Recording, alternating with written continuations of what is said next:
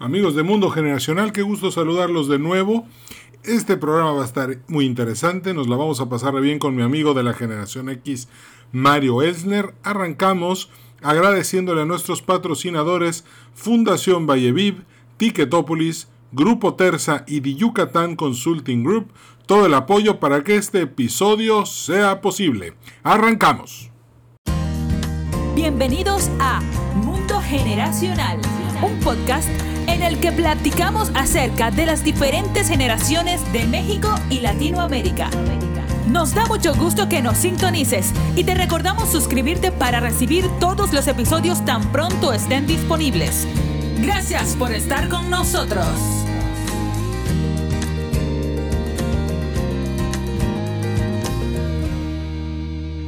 Amigos de Mundo Generacional, bienvenidos de nuevo. Hoy vamos a platicar sobre unos temas interesantísimos. Fíjense que está con nosotros Mario Elsner, quien es un director eh, desde hace más de 25 años de una empresa transnacional de, grandes vuelos.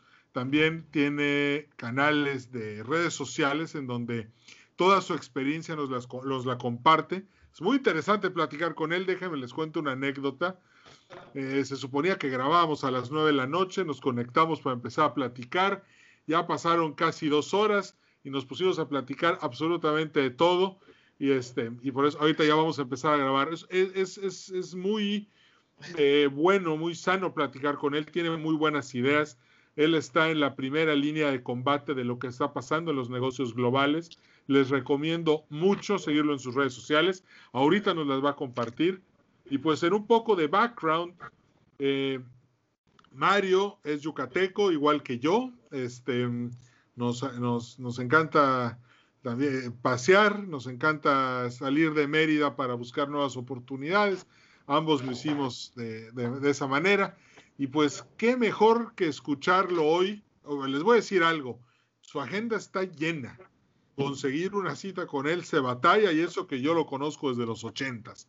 Así que este, eh, hoy, hoy va a estar con nosotros una gran eh, plática, vamos a tener con él sobre uno de los conceptos que él ahorita está enseñando. Mario, bienvenido, ¿cómo va tu miércoles?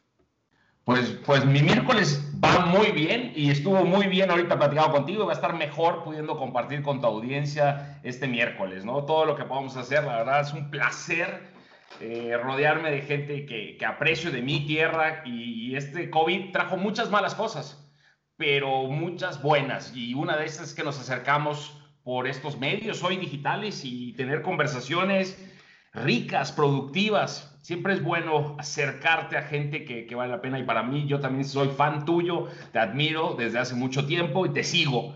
Eh, y, este, y pues estamos en las mismas ayudando como se pueda. Así que vamos a echarle todo para adelante hoy. Así es. Fíjate, ahorita que dices eso, fíjate que este podcast arranca en 2019 y todas las entrevistas que escuches en 2019 y 2020 fueron presenciales. No fue hasta este año que empecé a hacer las entrevistas de manera en línea, ¿no? Para cómo cambian las cosas. Eso es algo de lo que hemos estado hablando en estas últimas dos horas. Pero Mario, vamos a, platicarle a nuestra audiencia qué es cero vulnerable, cómo surge este concepto del que nos vas a platicar hoy, de qué trata, cómo llegamos a él.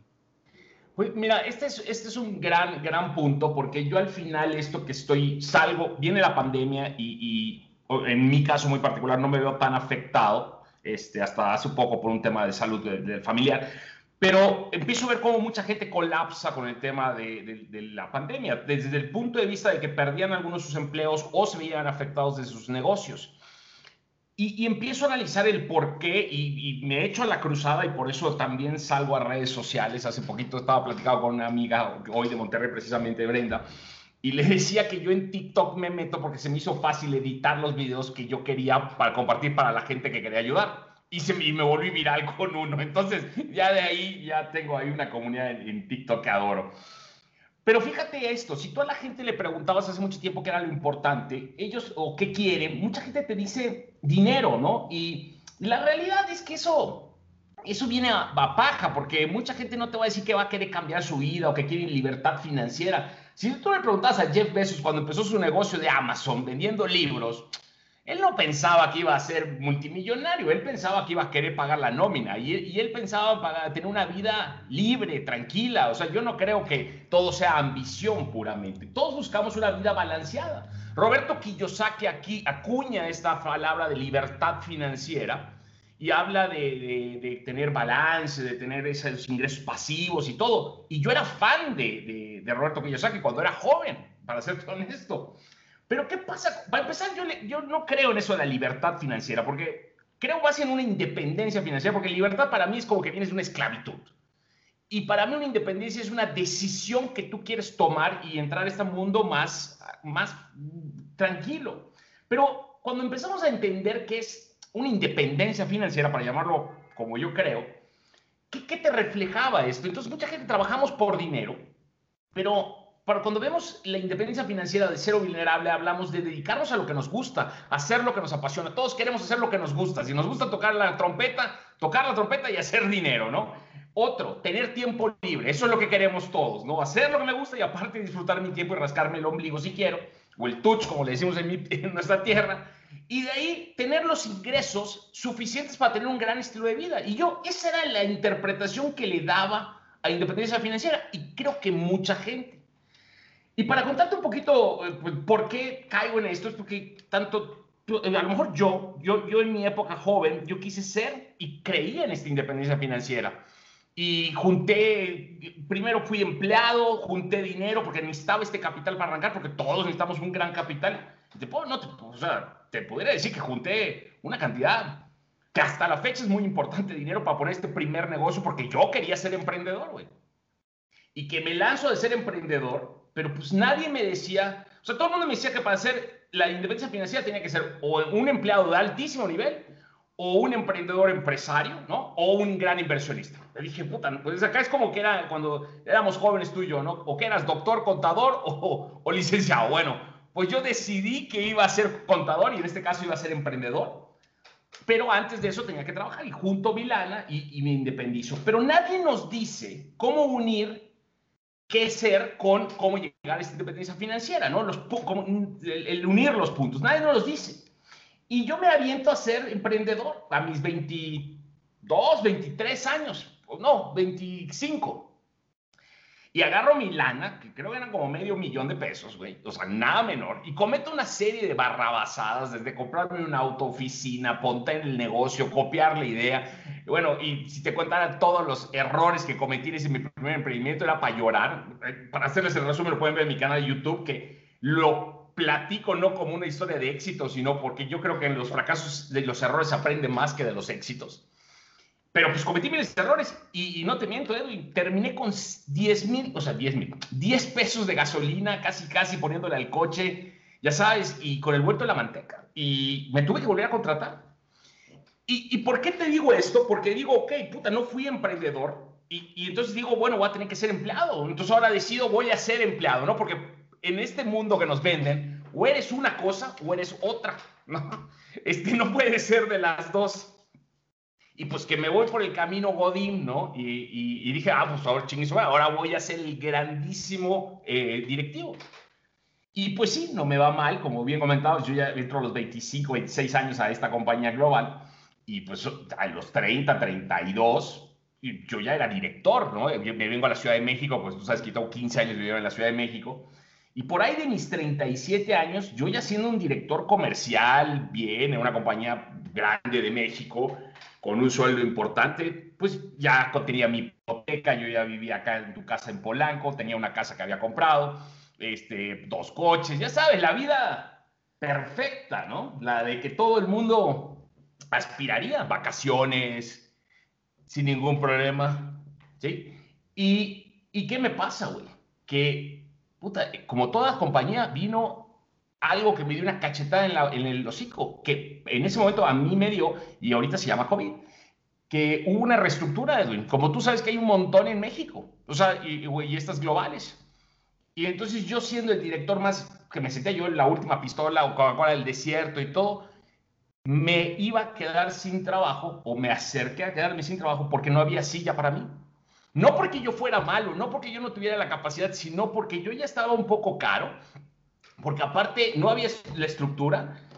Y fue una llamada de atención importante, porque cuando yo empiezo a analizarme si yo tenía una independencia financiera, Edwin, me doy cuenta que uno, sí me dedicaba a lo que me gustaba, porque me gustaba lo que hacía y lo que hago, tan así que yo sigo trabajando ahí.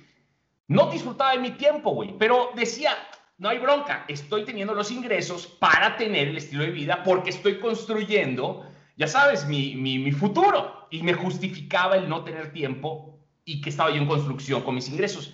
Pero ahí me di cuenta que aunque yo tuviese el dinero ahorrado, ah, porque yo tenía ahorros, no tenía inversiones, porque no tenía tiempo para invertir, porque trabajaba, ¿no? Ese es el, el incongruencia en la que estamos todos. Y me doy cuenta que no, que yo estaba sumamente vulnerable porque dependía yo de un sueldo. O sea, y aunque muchos dijeran, oye, me liquidas, eh, mi liquidación no me daba para seguir manteniendo mi hipoteca y todos los compromisos que uno llega a tener. Y te das cuenta que tú eres tan rico hasta que tus gastos te lo limitan por mucho monto de sueldo que tengas o ahorro, lo que tú quieras. Si no tienes un revolvente, un ingreso adicional, estas pelas. Y ahí me di cuenta que mi concepto de independencia financiera estaba totalmente equivocado. O sea, si yo lo veía fríamente, pues ya mi trabajo no me gustaba tanto porque ya me querían correr. Por otro lado, ya de todas maneras no disfrutaba mi tiempo. Y por tercer punto, ya no era un, ingreso grande, ya era varios fuentes de ingreso. ¿Y por qué? Entonces me siento totalmente vulnerable. ¿Qué, ¿Qué, viene esto a colación? Yo te estoy contando la historia desde mi vida de empleado, pero ¿a cuántos empresarios hoy que no tenían un negocio de un restaurante físico? Vino la pandemia y como nada más tenías el ingreso del local, pelas porque estabas vulnerable porque no fuiste trabajando a lo mejor el negocio online, porque a lo mejor no desarrollaste productos para vender en autoservicio, porque no te diversificaste. Y bueno, en cualquiera de los ejemplos, oye, si tu gran dependencia venía por, no sé, por dar venta de libros y nada más tienes esa, estás vulnerable. No nos podemos dar el lujo, Edwin, de estar vulnerables financieramente. No se trata de ser millonario. Como digo, no soy empleado, no soy empresario, no soy inversionista. Soy cero vulnerable. Simplemente tengo 10 de 7 a 10 fuentes de ingresos, grandes, chicas, pequeñas, de todo tipo, porque gotea, pero no me, no me, no me destruye, ¿no? Lo platicamos hace un ratito, ¿no? Tengo el ingreso del libro, tengo el ingreso de acá, tengo... Puta, dices, no, no, no, no, sí flaqueo, sí, pero no me destruye. Porque aparte cuando estás vulnerable y no estás bien armado, lo que esto pasa es que empieza a tomar decisiones de desesperación. Empieza a decir, güey, me dio mi liquidación, ¿qué hago? Invierto, pongo un negocio en cero, no tengo nada, arranco. Puta, empieza a tomar malas decisiones, los gastos te empiezan a comer. Es lo peor que te puede pasar. Entonces, para mí, el concepto de independencia financiera cambió por completo. Entonces, ahora es decir, no, no, no, tenemos que construir fuentes de ingresos. Yo como empleado hoy, obviamente, eso me pasó hace 10 años, Edwin. Entonces, la mula no era arisca, uno aprende. Y acá te voy a revelar un poquito qué hice yo para volverme un cero vulnerable, ¿no? Decidí transformarme. Y, y lo hago en mis posts y mis redes sociales. Yo les digo, chicos, no cambien, güey. Transfórmense. Tenemos que cambiar de bicho. A veces no es pensar fuera de la caja, es romper cajas, es hacer algo totalmente diferente. Y yo qué decidí, dije, güey, advertencia, no me vuelve a pasar. Como dicen, uno pasó cerca la bala, pero tengo que tomar acción, no me puedo confiar. Entonces, te voy a compartir lo que hice. Primero, como buen contador público, vi mis pros y mis cons, ¿no? Entonces decidí qué cons tendría. Si me hubieran corrido ese día, ¿qué problemas iba a tener? Uno.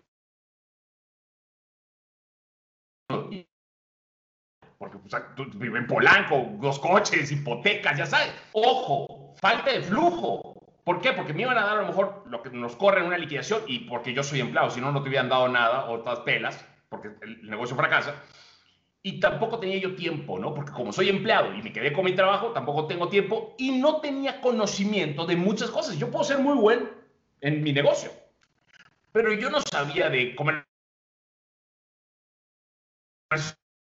Edwin, cómo hablar de redes sociales como lo estábamos hablando. O sea, hay muchas cosas que uno no sabe, se, se especializa tanto que no sabes. Pero ¿qué sí tenía a favor, Edwin? Estabilidad, porque ya me habían dicho que no iba a perder mi trabajo entonces eso me daba cierta estabilidad y cabeza fría para pensar. Lo otro es que tenía ahorros, o sea, no estaba en cero. Dices, bueno, por lo menos mis... En esa época yo tenía 37 años. Dices, güey, también, o sea, soy gato viejo, pero no tan viejo. y tenía mucha experiencia, ¿no? Por lo menos errores había cometido muchos. Entonces, cuando pones todo en balanza, obviamente lo que te voy a decir ahorita es algo que fui aprendiendo en el camino y hoy lo quiero es que no les vuelva a pasar lo que a mí me pasó o que me pudo haber pasado y a la gente no le vuelva a pasar lo que pasó ahorita, ¿no? Entonces, lo primero que hice fue invertir mi primer activo. Lo otro fue que me volví o cambié mi estilo de vida a un estilo de vida que yo llamo minimalista. Cancelé deudas, hice un plan de inversión y después vinieron fuentes de flujo. ¿Y por qué te digo esto? Porque mucha gente cree, salía a poner negocios y no es tan así el camino, por lo menos yo ya que lo viví. Mira, y, voy a detener un poquito en el primer activo porque creo que para mí es lo más importante. Cuando yo siempre digo cuál es mi primer activo, todo el mundo piensa en un bien raíz. Y la verdad es que no. El primer activo en el que yo invertí es en mí mismo, Edwin.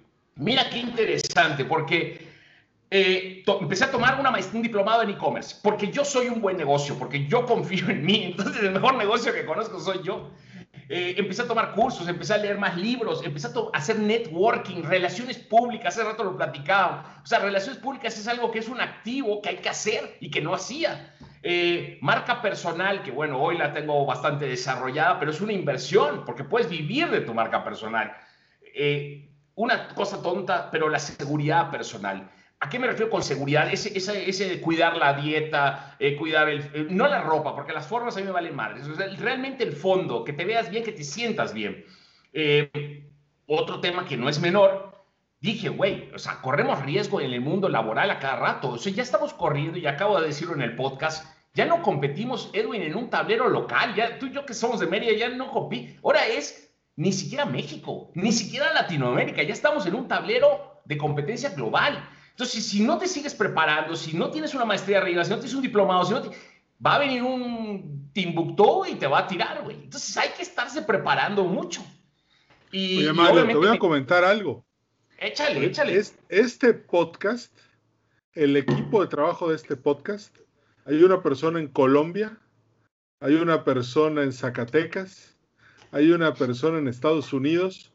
¿Y sabías que nunca nos hemos reunido? La edición, la producción, el arreglo musical. Nunca hemos estado juntos en el mismo salón. Nunca. No, de hecho, a varios de, los, de las personas con las que trabajo, no las conozco en persona. Imagínate. Eh, eh, pero va a ser, no me lo imagino, es así. Así va a ser de ahora en adelante, güey. Claro. O sea, ojo, porque ahorita ya compites, por ejemplo, contra gente de, de pues todo, el, todo, el, todo, el, todo el catálogo de Fiverr. Todo lo que quiero decir. Fiverr es una fuente de ingresos extraordinaria ahorita. Y hay de Venezuela, hay de todo el mundo. A mí me hacen muchas cosas por Fiverr. No, yo, yo de hecho, desde hace tres años empecé a trabajar con Fiverr y empecé a hacer todo ahí. Yo no voy a contratar a alguien, darlo de alta en el seguro social. No, hombre, eso ya jamás, jamás. Yo ahora trabajo por proyectos totalmente. De hecho, no quiero rentar una oficina tampoco. De home office a everywhere office. Tal cual, ¿eh? Tal cual. Y, déjame decirte lo que acabas de decir, y esto viene dos vías. También es una, una oportunidad para los mexicanos y para los latinos, pero tenemos que prepararnos porque la competencia está dura. ¿eh? Claro. La competencia está durísima. De hecho, por ejemplo, ahorita más o menos cotizando, ¿cuánto me costaría un community manager muy barato en Mérida? Ahí recién egresado todo entre 12 mil, 13 mil pesos mensuales trabajando por proyecto en internet con gente de Zimbabue, Nigeria y este y Malasia y Tailandia, me cuesta más o menos 20 dólares mensuales. Nada. No es nada, no es nada. Cada diseño, ahorita aquí, aquí te cobran mil pesos, mil quinientos. Una agencia muy profesional te cobra cuatro mil pesos por un diseño y en Fiverr lo consigues en 12 dólares. Oye, hermano, pero pues lo platicamos hace rato. O sea, incluso te digo, es el tema de mi podcast de esta semana. Es, güey, todo eso especializado que se quieren vender como artista, lo están mecanizando. Entonces, ya lo que le quieren vender como un post valiosísimo, te lo saca Canvas en dos patadas en dos segundos. Entonces, claro. y, ya te van a, ya, lo que va a pasar en el mundo digital hoy es que tenemos que vender estrategia, no tenemos que vender ya el post. El post es como IKEA, güey, te vendo los muebles y la mano de obra la haces tú. Eso es lo que va a pasar hoy. O sea, porque por eso se abaratan los costos y compites global, otro terreno. Pero bueno, eso es lo que está sucediendo y nosotros tenemos que prepararnos para no estar vulnerables. Dejar de pensar que nuestro mundo es lo que está alrededor. No es así. Este, si seguimos pensando en los negocios de todos los aspectos, tanto de mis ingresos como de mi preparación, que vamos a estar en nuestra burbujita, estamos bien pendejos. O sea, eso no va a suceder, ¿no? Ya no está sucediendo. Hay que prepararnos. Pero a ver, aquí es interesante porque ¿cuántos allá afuera están acostumbrados a levantarse, desayunar, coche, tráfico, oficina, eh, hora nalga, eh, coche de regreso, caminar al perro, irse a dormir? Ojo, porque eh, yo creo que ese mundo se está acabando a una velocidad impresionante. Se acabó y, parte de la responsabilidad que tenemos nosotros como líderes eh, es crear que el nuevo modelo, el nuevo presente, porque ni siquiera va a haber nueva normalidad, es el nuevo presente, sea funcionalmente efectivo, ¿no? Eh, por ejemplo, ahorita voy a sacar yo también otro tema en, mi podcast que va a ser una cosa tan tonta como las juntas. O sea, no le, ¿sabes cuánto perdemos en juntas? En un, un, corporativo del 30 al 40% de nuestro tiempo pero eran ineficientes en el mundo físico. Ahora, ¿cómo le vas a hacer para que sean eficientes en un mundo virtual? ese tipo de cosas, y ojo, para que no pasemos a tener a la gente sentada enfrente de la computadora 24/7, o sea, es, es interesante cómo vamos a tener que adecuar esto. Y bien, parte de líderes. Sí, sí, sí, sí, totalmente. Pero estos cambios más vale tener una actitud muy adaptativa, porque de lo contrario, poner resistencia puede significar el final de tu carrera profesional. Pero lo acabas de decir, y tú que eres un experto en generaciones, está tan así. Los que tenemos el challenge somos los que tenemos de 40 para arriba. Porque que tenemos la ventaja que nos, nos, hemos logrado adaptar a todo, ¿no? Desde la destrucción del fax hasta todo. Pero, pero lo tenemos que hacer más rápido de lo, que, de lo que teníamos estimado porque la pandemia vino a acelerar esa curva, Edwin. O sea, a lo mejor esto del, como dices tú, Everywhere Office iba a llegar en 10 años. Bueno, ahorita es mañana. Y, no, Exactamente. entonces ya no hay curva de adaptación, es vamos a hacer que esto suceda. O, porque no, no te va a quedar, no, no hay manera de resistirte al cambio. ¿no? No, no, no hay manera. Los cobardes le tienen miedo al cambio, la gente promedio reacciona al cambio, los inteligentes generan el cambio. Entonces yo soy de los que creo que hay que llegar y decir, estas son las nuevas reglas del juego, este, este es el tablero, vamos a poner las reglas. Y así es como tú te adelantas y para ser exitoso, ¿no? Y, y, si eres una compañía pequeña y quieres manejar una compañía grande, vas a tener que tener esos sistemas. Yo Colombia, cuando estaba viendo Colombia, Ecuador, puta, todo era en línea. O sea, ya, ya veníamos, pero los chicos no. Y esto es lo que tienen que venir a aprender. Bueno, de hecho, mucha gente me dice que no tener que estar dos horas en el tráfico en la Ciudad de México le cambió la vida para bien porque ahora ya van al gimnasio, ya caminan en las tardes en el parque con Firulais y ya comen con su familia. O sea, ahí están tres horas que ya... Vámonos más allá. Vámonos más allá. Vamos a descentralizar el DF. O sea, deberíamos descentralizar el DF. Obviamente va a venir con una reducción de costos, pero si a mí la compañía me dice, oye, flaco, vete a vivir a Mérida y, este, y te bajo 10% solo, digo, ¿dónde te firmo? ¿no? Pero no solo porque me voy a ir a vivir a Mérida, sino porque la calidad de vida y vamos a nivelar provincia. No puede ser que en esta ciudad tengamos 24, 25 millones de habitantes encerrados, en Monterrey creo que son 12 o 13, y, todo lo demás lo, ves las grandes diferencias. En Estados Unidos es mucho más balanceado. Si se logra hacer eso, vamos a tener un México más nivelado, ¿no crees? O sea, y con mejor calidad de vida todos. Bueno, yo que conozco la calidad de vida de provincia y vienes acá, dices, no manches, o sea, sí, sí se siente. Es mucho. Sí. No, demasiado. o sea, mis Dios, no conocieron nunca. Sí. No, si no lo extrañarían mucho, les, dolería. Lo... Sí, claro. Y fíjate cómo, este, bueno, eh, hablando de generaciones, pues la generación X, eh, ahí estamos tú y yo, nacidos en los 70 este, somos los que hemos, nos adoptamos la tecnología como herramienta de trabajo y hoy estamos liderando el mundo de una manera tan pragmática que el desastre económico que muchos esperaban no llegó, fue gracias a nosotros, ¿eh? Fue gracias a una generación X pragmática, económica y con una capacidad para adaptarse a, tiempos adversos fuera de serie. Los millennials no son así y los baby boomers tampoco. Somos nosotros los que estamos cargando con el cambio. Ahora, ¿qué es lo que sigue? ¿Cómo le podemos hacer para en este nuevo mundo jig, fiber, eh, de redes sociales, de comunicación en línea, ser un ser vulnerable y cómo un empleado de 8 a 5 puede empezar a construir algo que no sea, que, que, le permite un ingreso extra. Este, yo creo que muchos ya pensaron en el bien raíz, pero tú hace rato dijiste un curso, pero ¿cuál es el camino? Básicamente, para, nuestros escuchas uno, que está acá eh, tiene que entender, repito, eso lo acabo de decir en mi podcast, es que ya no va a haber el empleado que solo va a ser empleado o el emprendedor que solo va a ser emprendedor, ¿no? O sea, tienes que estar consciente que vas a tener que hacer dos cosas, tres cosas.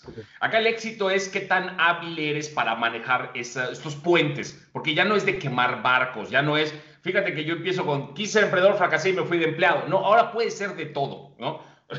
para empezar, porque puede ser un feeder y aparte puede ser un empleado en, el día y superhéroe en el día y superhéroe en la noche. ¿Qué, pasa? Uno te tienes que preparar, eso es, lo primero. Ahora, lo otro es que tienes que decidir en qué invertir, pero antes de salir a generar gasto, yo lo que recomiendo es primero controla el ingreso. Porque hoy todos tenemos ingreso. Pero lo que no nos damos cuenta es que gran parte de ese ingreso, que es el paso número dos, es a lo mejor algo, y lo acabo de decir, la manera de ir más rápido a la quiebra es tratar de fingir que eres rico. ¿Por qué quieres fingir que eres rico? Mejor vive tu realidad. Y es un estilo de, ¿lo quieres o lo necesitas? ¿no? O sea, realmente lo quieres o lo necesitas. Ahorita me decía mi mujer, oye, ¿te sabes comprar una camisa? Sí, claro. ¿Y qué, qué, marca? Pues Amazon. O sea, porque no necesito nada más, me doy. O sea, eh, ya todo no me va a hacer mejor o peor. Entonces, controlando tus gastos, empiezas a presupuestar. Si todas las compañías, Edwin, presupuestan, tú lo sabes que has estado en corporativo, pues tenemos presupuesto hasta papel de baño. Sí, este, todo, todo. ¿Por qué mucha gente no tenemos presupuestos personales? Si te pones a pensar, y, finanzas personales es algo que no nos enseñan en la escuela, pero aparte no lo tenemos, que raro los que te sacan el, el presupuesto, ya sabes, de, de, tanto para la escuela, no, no, no existe. Entonces, el presupuestar, cuando me hablan de gastos hormiga y eso, eso es burrada. Realmente el tema es controlar tu gasto. Ya controlando tu gasto, dices, ah, bueno, viene la otra etapa, ¿no? Que es la deuda. dices, ok, ¿yo cuánto gasto al mes? 10, por ejemplo, ¿no? Normalmente todos los que tenemos una hipoteca, Edwin, Tres de cada diez son hipoteca. Así de sencillo, ¿no? Más dos de otra chica. Entonces, cuando te das cuenta de tu ingreso, el, del 30 al 50% es para pagar deuda. Deuda. Que en teoría es una inversión. Eso es lo que todo el mundo piensa, ¿no? Y dice, sí, estoy pagando mi casa y es mía y no tiro el dinero a la renta. Pero cuando sacas la cuenta, de lo que estás pagando en intereses, porque te cobran durante los primeros 10 años puro interés y después empiezas a pagar capital. Y por el otro lado tienes ahorros, porque estás ahorrando el 10% y lo tiras a una cuenta de ahorro y no te dejan nada, un 1%, aparte estás perdiendo valor financiero, te conviene más pagar toda tu casa y volverla un ingreso, o por lo menos no un egreso. Sí. Y, y entonces Sigue, a ver si me sigues con la matemática, decir, que yo ganaba 10 y gastaba 10, pero esos 10, 3 era mi hipoteca. Si yo logro pagar esos 3, ya sea pidiendo prestado, ahorros, todo, y no debo, recuperas 3 pesos. Dejas de pagar eso, ¿me doy? Esos 3 pesos te vuelven un ingreso adicional, que empiezas a invertirlo, Edwin. En mi caso, yo decidí empezar a invertirlo en preventas y en terrenos, pues allá por las tierras, ya sabes, y empecé a invertir esos tres pesos. Pero es muy diferente comprar una segunda propiedad a preventa o lo que tú quieras, porque, porque me genera un ingreso y se paga sola.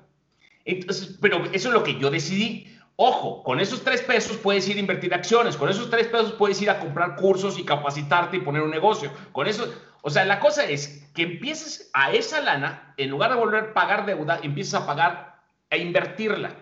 Y es como empiezas a generar otro ingreso, sin tener que ir a buscar otro ingreso. Y controlas tus gastos. Ojo, te vas a tener que apretar. Y bueno, qué ching. O sea, es o te aprietas ahorita o sufres después. este, este periodo de construcción me llevó 10 años, ¿no? O sea, hoy por hoy tengo fideicomisos, o sea, porque puedes invertir en bienes raíces, no tienes que comprar una casa. Hay fideicomisos, hay, ahorita voy a ir precisamente el viernes a un, a un evento acá de un gurú que, está, que, que, promueven un fideicomiso y que te dice, güey, te pago del 25 al 35% y el monto es X cantidad de dinero.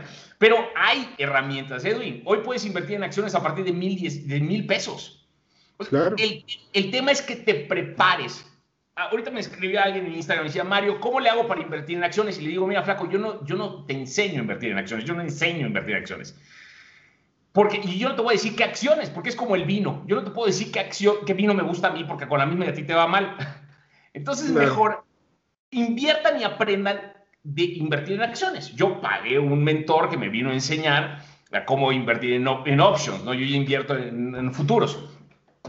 Pero hay que prepararse. Entonces, para prepararse para poder hacer la inversión es clave. Por eso yo decía que hay que invertir primero en uno para poder ir a poner el negocio. Edwin, yo a mis 40 años me metí a estudiar un diplomado de comercio electrónico, de e-commerce en la NAWAC.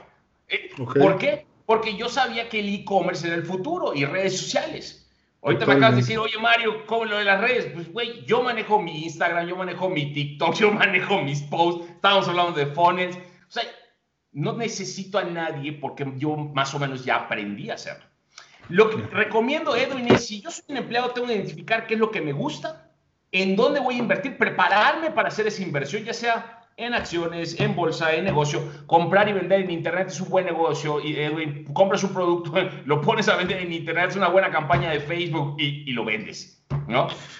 Mira, eh, hablando de e-commerce, eh, este, ayer compré mi dispositivo para poder generar enlaces para poder vender en línea. Y este, compré dos, le compré uno a mi mujer, que, que también este, es emprendedora y vende productos de eh, botanas y postres. Y también le compré uno y para que, para que la gente le empiece a pagar con tarjeta y, empiecen a subir sus ventas, ¿no? Eh, de hecho, lo notamos luego, luego, porque eh, tan pronto dijo que aceptaba tarjeta de crédito, sentimos que empezó a vender un poco más. Entonces ella lo que hace, manda un enlace por WhatsApp, le das clic, capturas tu tarjeta de crédito, el cargo está hecho, se acabó. Ella nada más va y entrega el producto. Maravilloso. Que es tema para otra conversación, Edwin, porque tú en el online mañana vas a tener que tener PayPal, Oxo Pago, Mercado Pago, Trueque, tarjeta de crédito, efectivo, cash. O sea, el cliente le tienes que facilitar tanto la experiencia de compra que vas a tener que tener de todo. Y eso es lo que ya, está, ya nos está atropellando, ¿no? Sí, así es. Incluso ahorita muchos de la pandemia estaban haciendo cosas online. Muchas compañías grandes estaban haciendo cosas online y estaban, pero no estaban ni cerca. ¿Sabes cuánta gente tuvo problemas logísticos ahorita de entregas? Espantosos, retailers con nombres conocidos.